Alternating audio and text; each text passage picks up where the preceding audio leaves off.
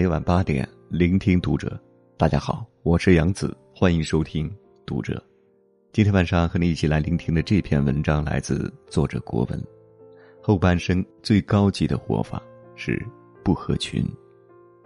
关注读者新媒体，一起成为更好的读者。人生在世，我们需要接触一个又一个圈子，为了融入，显得合群，可能会让自己遍体鳞伤。随着年龄的增长，你会慢慢发现，独处不合群，才是后半生最高级的活法。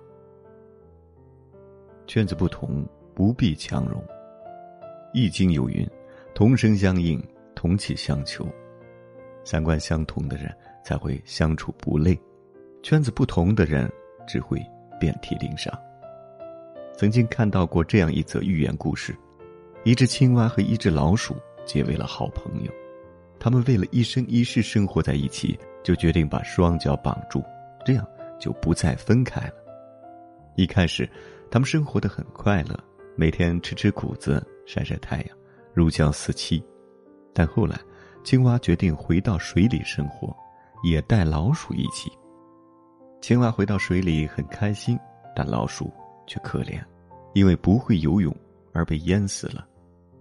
老鼠淹死之后，被天上的老鹰发现，就这样，老鼠和青蛙都成了老鹰的盘中餐。正所谓，道不同不相为谋。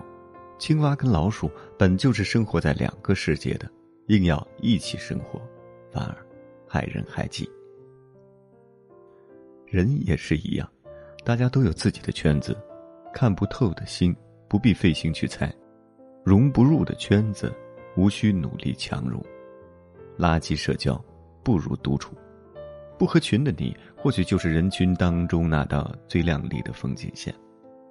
一生短暂，精力有限，去爱值得爱的人，去做想要做的事吧。不盲目从众，才能活出自我。歌德曾说：“一棵树上很难找到两片叶子形状完全一样。”一千个人之中，也很难找到两个人在思想情感上完全协调。在这个世界上，每个人都有自己的特点，盲目从众只会让自己迷失自我，淹没在人群中。历史上就有一位不盲目从众、活出自我的人，他就是范仲淹。当时，范仲淹还在读书，虽说成绩很好，但为人十分低调。有一天。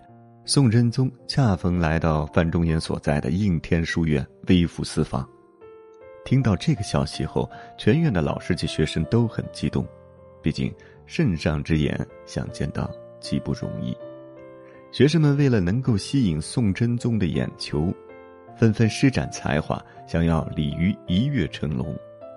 唯有范仲淹静如处子，似乎对宋真宗的到来毫无兴趣。别人问他为何不面见圣上，范仲淹回答道：“我在这儿的目的是好好读书，将来为国效力。唯有把书念好，才能对得起自己，对得起圣上。”范仲淹一生都在追求自我，从未盲目从众，最终将自己的所学运用到之后的官场中。谁人背后无人说呢？做的再好。讨厌你的人还是讨厌，既然没办法迎合大众，那就不要合群，不要从众，活出自己就好了。人潮之中，谁都是一粒沙，一滴水，渺小的让人忽视。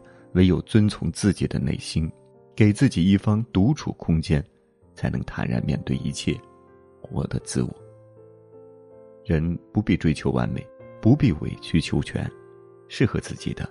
才是最舒服的，就像两条平行线，无论过多久，他们还是不会相交。《论语》曾言：“君子和而不同，小人同而不和。”懂你的人无需解释，不懂你的人解释再多也没用。成年人的世界里，需要的是独处，是不合群。余生很短。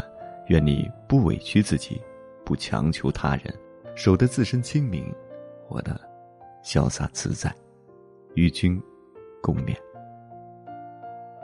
好了，今晚的分享就到这里，感谢您收听本期读者，关注读者新媒体，一起成为更好的读者。我是杨子，晚安。